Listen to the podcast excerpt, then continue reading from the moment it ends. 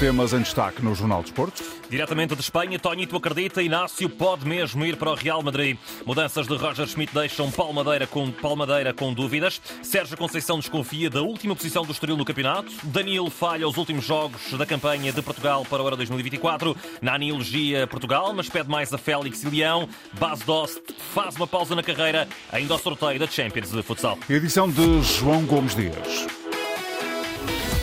Tem sido uma semana preenchida com jogos todos os dias e hoje não é exceção. A partir das 8 e um quarto da noite, o Sporting recebe o Farense em Alvalade em jogo da Taça da Liga e os Leões estão obrigados a pontuar porque, em caso de derrota, são os algarvios que seguem desde já para a Final Four da competição. Este é também o primeiro jogo do Sporting depois de Gonçalo Inácio ter sido fortemente associado ao Real Madrid pelo Diário AS. Uma notícia valorizada já esta tarde por Tonito, antigo jogador espanhol da formação leonina. Se marca, marca o Sport, el Mundo Deportivo, o AS, se foi noticiado pelo jornal Marca Sport Mundo Deportivo ou AS, é credível, porque são meios com bons informadores.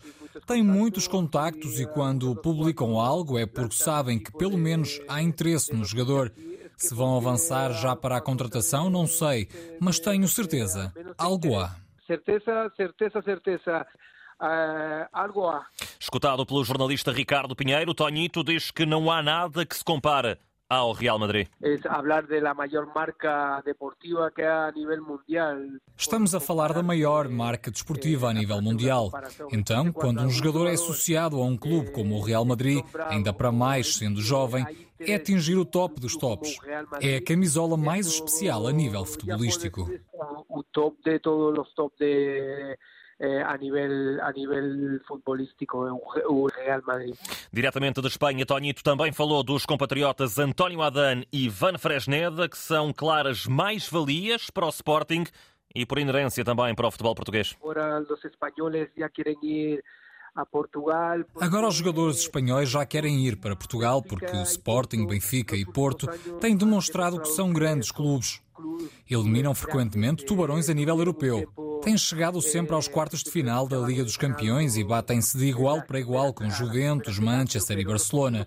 Por isso, o jogador espanhol já quer ser treinado por grandes treinadores em Portugal e aparecer nessa montra europeia. O Adam seguiu esse caminho. Jovens como o Fresneda tomaram a mesma decisão. São jogadores que acrescentam valor e ajudam a equilibrar os duelos europeus. Ajuda a subir o nível e a, que os clubes consigam de facto estar a bater-se com os grandes da Europa. Nesta entrevista à Antena 1, Tonito também fala de Rubén Amorim, deixando elogios ao técnico que ainda hoje volta a ser apontado ao Manchester United. Mr. Amorim ha devuelto a Sporting a donde sempre tem que estar. O Ruben Amorim devolveu o Sporting ao lugar que lhe pertence compete por títulos e fez regressar as grandes noites europeias. Já provou ser um grande treinador, reúne virtudes que é difícil encontrar. Ainda por cima é jovem e com muito talento. Dá muitas oportunidades, mantém um jogo vistoso e continua a crescer de ano para ano. Então, desde que chegou, adoro ver o Sporting jogar. Gosto muito, adoro ver a Sporting jogar. Tonito, diretamente de Espanha, num dia no qual o Sporting recebe o Farense, 8 e um quarto da noite, para a Taça da Liga. Jogo com relato do jornalista Nuno Matos, recordando ainda que os Leões voltam depois a entrar em campo no domingo, aí às 8 e meia da noite, também Alvalade, com o Estrela da Amadora. Depois da vitória frente ao Aroca, o Benfica joga agora para a Liga Portuguesa frente ao Chaves, no Municipal Flaviense. Encontro marcado para sábado às 13 e meia da tarde e no qual é esperado novamente o esquema de três centrais na formação encarnada. Uma solução que levanta alguma desconfiança a Paulo Madeira. Pessoalmente, eh, ponho muitas uh, dúvidas em relação a uma equipa uh, começar uma época numa forma de jogar e depois, a meio da época, ou meio da época, neste caso, há três ou quatro meses da época ter começado, a alterar um bocado a forma de jogar de dois para três centrais, para mim faz um bocado de confusão, mas não sou treinador, o Roger Smith é que treina com eles todos os dias e penso que na cabeça dele acha que, que a equipa ficará mais uh, defensivamente mais, mais segura e se calhar no jogo contra os Chaves isso, isso poderá acontecer com os três centrais. Escutado pelo jornalista David Carvalho, o antigo central do Benfica deixa claro aquilo que está em causa não é a valia dos jogadores. São três centrais que, que dão muitas garantias ao, ao treinador. Uh, Otamendi acabou, fez uma época fantástica ano passado, António Silva a mesma coisa. Morato era aquele suplente de luxo que, que, que, que muitos treinadores gostariam de ter. Aliás, Morato no verão não sai com propostas uh, boas para o Benfica, para a Inglaterra, porque de facto o, Roger Smith conta com ele como, como, como um jogador importante para, para o seu plantel. Presença assídua na bancada da Luz, Palmadeira não está totalmente satisfeito com as exibições do Benfica e alerta para o calendário. Vem aí Chaves, Real Sociedade e Sporting. As coisas, tanto exibicionalmente como em termos de resultados, as coisas não estão a correr bem. Não... Quem vê, parece que falta ali qualquer coisa. O Benfica teve esta importante vitória, até porque num campo difícil foi o Aroca, numa competição que queiramos que não, é uma competição para ganhar. Este jogo dos Chaves é importante, é óbvio. Só uma vitória, penso que é o que vai na cabeça dos jogadores. Tem que sair de Chaves com uma vitória, porque depois tem dois jogos uh, difíceis, uh, tanto em para a Liga dos Campeões como com o Sporting. O Benfica está aqui a passar um período difícil, mas estou convencido que com maior ou menor dificuldade vai conseguir ultrapassar. E o próximo jogo do Benfica já no sábado, às 13h30 da tarde, em Chaves, para seguir aqui na rádio com o relato do jornalista Carlos Rui Abreu. Quanto ao Porto, joga já amanhã com o Estoril, naquele que será o encontro de abertura da Ronda 10 da Liga Portuguesa. Dragões ainda com seis baixas, Marcano, Zaidu, Wendel, Ivan Raime, Galeno e Gabriel Verón, para defrontarem um Estoril que é o último classificado tabela, mas que levanta desconfiança a Sérgio Conceição. Eu vejo um Estoril com excelentes jogadores, todos jogadores com uma formação muito, muito, muito interessante. Vejo também uh, o Vasco pegou na equipa uh, e é um treinador com alguma experiência, onde passou pelo Passo Freire, pelo Boa Vista, clubes da, da Liga, e que pegou neste Estoril. Eu acho que eu acho que no final do campeonato esta equipa vai ficar do, do meio da tabela para cima. Estou a dizê-lo publicamente, é porque acredito verdadeiramente que o Estoril é mais aquilo que, que a tabela reflete neste momento. E apesar das constantes ausências no setor defensivo, o Porto tem apenas um gol sofrido nas últimas quatro partidas, um registro assinalado por Conceição. O único resultado que permite ganhar pontos é não sofrer golos. O processo defensivo não tem que ver só com, com a linha defensiva e guarda-redes. É um trabalho coletivo onde, onde os nossos, como vocês sabem, e eu uh, privilegio muito aquilo que é esse trabalho de, dos homens da frente, nomeadamente dos avançados, dos alas, dos médios, estou a falar quem joga à frente da, da linha defensiva nos diferentes setores. E isto é um trabalho coletivo, muito daquilo que é o não sofrer cá atrás tem que ver exatamente com essa, com essa pressão que nós fazemos mais alta e eu acho que é fundamental. Por isso passa sempre por toda a gente e não uh, pela linha defensiva e pelo guarda-redes, mas é, sem dúvida nenhuma, a base para para essa solidez, para essa consistência como, como equipa. Porto em terceiro lugar a três pontos do Sporting, já o Estoril, como dissemos, é último da tabela, apenas quatro pontos, mas Vasco se abre a parte com otimismo para este duelo. É uma oportunidade que nós temos, é uma oportunidade sempre de desafiarmos de nos desafiarmos, de lutarmos, de querermos sair de lá e sairmos felizes e orgulhosos daquilo que nós somos capazes de fazer. Uh, por isso, uh, é naturalmente uma oportunidade de nós crescermos, de nos batermos, sermos altamente competitivos uh, e sairmos do jogo com a sensação positiva em termos de, de, pontos conquistados e naturalmente em termos de desempenho coletivo. Vasco se abre, olha para o Porto e não tem dúvidas, os Dragões, mesmo com muitas baixas, vão ser sempre a cara do treinador. É uma equipa que nunca desiste, que se entrega ao jogo, que se bate pelo jogo, tem uma agressividade muito grande, tanto em termos defensivos como ofensivos.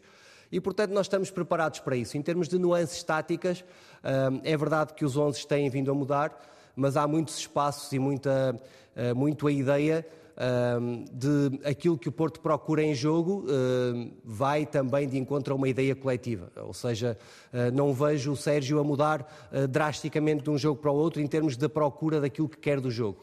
Porto Estoril, amanhã às 8 e um quarto da noite, para seguir aqui na rádio com o relato do jornalista Fernando Eurico. Quanto ao Braga, só joga sábado, 8 e meia da noite, em casa com o Portimonense. Do lado dos Algarvios, o guarda-redes Vinícius não tem dúvidas do poderio dos minhotos. Primeiramente é um privilégio, né, cara, a gente jogar contra uma equipa que está disputando a Champions League. É, igual te falei, acho que vai ser o jogo mais difícil para a gente no próximo jogo sempre é o mais difícil, mas esse acho que vai ser muito especial em virtude disso também de eles estarem na, na Champions. E a gente busca dessa, dessa vitória de uma equipe de expressão, para a gente poder ganhar corpo no campeonato e a gente alcançar os nossos objetivos na época. O guarda-redes brasileiro do Portimonense revela ainda que Mateus é, como seria expectável, a maior referência que tem no plantel bracarense. Acho que o goleiro brasileiro Mateus vem fazendo uma, uma grande época. Os extremas, o atacante também, que são muito rápidos. E, pô, cara, uma grande equipe e a gente espera fazer um, um grande jogo. Braga Portimonense às 8h30 da noite de sábado, para seguir na rádio com relato do jornalista Fernando Eurico. Ora, ainda sobre o Braga, a destaque para Simone Banza foi hoje chamado à seleção da República Democrática do Congo. Danilo Pereira vai falhar os últimos dois jogos de apuramento para o Campeonato Europa 2024. O médio do Paris Saint-Germain tem um problema muscular na coxa direita e vai fazer tratamento durante as próximas semanas, falhando assim os compromissos com Liechtenstein e Islândia, marcados para os dias 16 e 19 de novembro. Ora, ainda a propósito da seleção, o antigo internacional português Nani olha para a equipa comandada por Roberto Martínez e tem muito entusiasmo. Um grupo muito positivo, um, com muito boa energia, é muita energia mesmo, é uma, um grupo de jogadores muito jovens, mas com muito talento. Eu acho que é mesmo aquilo, é como Portugal já demonstrou. Houve muitos jogos em que eles demonstraram um grande espírito coletivo em campo contra equipas boas, equipas fortes e que tivemos bons resultados, em que talvez apanhámos equipas não muito fortes, mas que no passado não tivemos lá muitos bons resultados, mas que demonstramos um bom futebol, com muitos gols. Em declarações ao podcast 1 para 1, Nani também olha para a frente e ataque da seleção portuguesa, não esconde que continua a esperar um pouco mais de dois jogadores. Um deles, João Félix. Ah, o João Félix é um, é um jogador muito talentoso, que tem uma capacidade enorme para evoluir o, o, o, o, futebol dele, mas que ainda não chegou ao nível que ele pode chegar. Toda a gente sabe disso. Okay. Tem muito trabalho pela frente. João Félix pode dar mais, mas não é o único, na opinião de Nani, que também fala de Rafael Leão. O Rafael Leão é um leão. Só que também, para mim, para mim, essa é a minha opinião. Eu acho que ele pode dar muito mais. Acho que pode dar muito mais. Mas eu, quando eu lhe vejo na seleção, parece falta ali um bocadinho de alegria. Nani, campeão da Europa em 2016, está agora na Turquia ao serviço do Adana Demirspor. João Lucas, antigo jogador que faleceu de forma súbita em maio de 2015, foi hoje homenageado pelo Sindicato dos Jogadores, que decidiu eternizar o nome do atleta no auditório do Campos do Jogador em Odivelas. Um momento assinalado por João Vieira Pinto. Pessoa extraordinária. Por isso, congratulo-me com isto. Dou os parabéns ao, ao Joaquim Evangelista por esta iniciativa. Uh, e, e, e, em relação ao Lucas, foi. Eu fiquei. Eu fui em 2005 para o Boa Vista, na altura que no ano em que o conheci, fomos colegas no Boa Vista e rapidamente nos tornámos próximos, porque uh, são aquelas situações que não se explicam, vão acontecendo naturalmente com o dia a dia. Uh, e, o, Lucas tornou-se um grande amigo meu. O nome de João Lucas está agora imortalizado no auditório do campus do jogador em Odivelas. Depois da reviravolta histórica do Palmeiras, na casa do ainda líder Botafogo, hoje é a vez do Bragantino de Pedro Caixinha jogar na casa do Goiás a partir das nove da noite. Em caso de triunfo, a formação paulista fica a quatro pontos do primeiro lugar e com o mesmo número de jogos do emblema do Rio de Janeiro. Ainda no futebol internacional, o antigo avançado Sporting Bas Dost anunciou que vai fazer uma pausa na carreira devido a uma miocardite diagnosticada nos últimos dias após ter caído inanimado num jogo da Liga dos Países Baixos. Sporting e Benfica já conhecem os adversários na ronda de elite da Liga dos Campeões de Futsal. Os Leões serão uma das quatro equipas organizadoras, por isso jogam no João Rocha com Anderlecht da Bélgica, Aladaz da Hungria e Loznica da Sérvia. Quanto às águias, ficam sediadas no Kosovo, onde defrontam o Pristina, mas também o Kairat do Cazaquistão e o Dobovets da Eslovénia. Recordo que só o vencedor de cada um dos grupos segue para a Final Four e que os jogos desta ronda de elite jogam-se entre o final de novembro e o início de dezembro. Yannick Sinner desistiu dos oitavos de final do Masters 1000 de Paris em ténis, invocando cansaço depois de ter acabado o último encontro perto das 3 da manhã. O jogador italiano, quarto do ranking mundial, tinha duelo marcado já esta tarde diante de Alex de Minar, mas as escassas 14 horas entre encontros ditaram a decisão. Na leitura de José Morgado, jornalista do Jornal Record e comentador de ténis na Sport TV, este é mais um péssimo sinal dado pelo circuito. Acho que é mais um exemplo, mais um exemplo claro de um bocadinho a falta de organização e a falta de peso que os jogadores têm dentro da própria estrutura do ATP. Uh, os torneios são organizados pelo ATP, mas também por, por entidades particulares, ou seja, há, há, vários interesses a defender entre os interesses do próprio torneio, das televisões e, do, e, do, e dos jogadores, e neste o que se tem sentido ao longo do ano, não só no circuito masculino, mas até mais no circuito feminino, está a haver uma polémica semelhante em Cancún por estes dias, o que se sente é que normalmente a parte mais fraca do, de todo o processo é sempre os jogadores.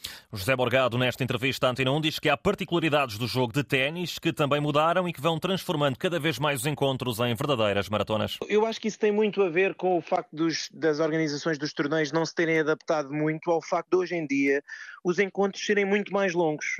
Eh, o que acontece hoje em Bercy era muito difícil de acontecer há uns anos, porque hoje em dia os encontros, as superfícies são mais lentas, portanto os torneios têm, têm feito com que as superfícies fiquem mais lentas e os encontros naturalmente prolongam-se por muito mais tempo. Não é normal, obviamente não é normal, ou não era normal há uns anos, termos dois encontros acima de três horas na mesma jornada, mas isso tem sido cada vez mais comum. As contingências do ténis atual. Uma nota final nesta edição para o handball para lhe dizer que a seleção nacional masculina perdeu esta tarde com a Áustria 34-27, primeiro jogo do troféu Kempa que se joga na Tunísia. Amanhã novo jogo de Portugal às duas e meia com a Suíça.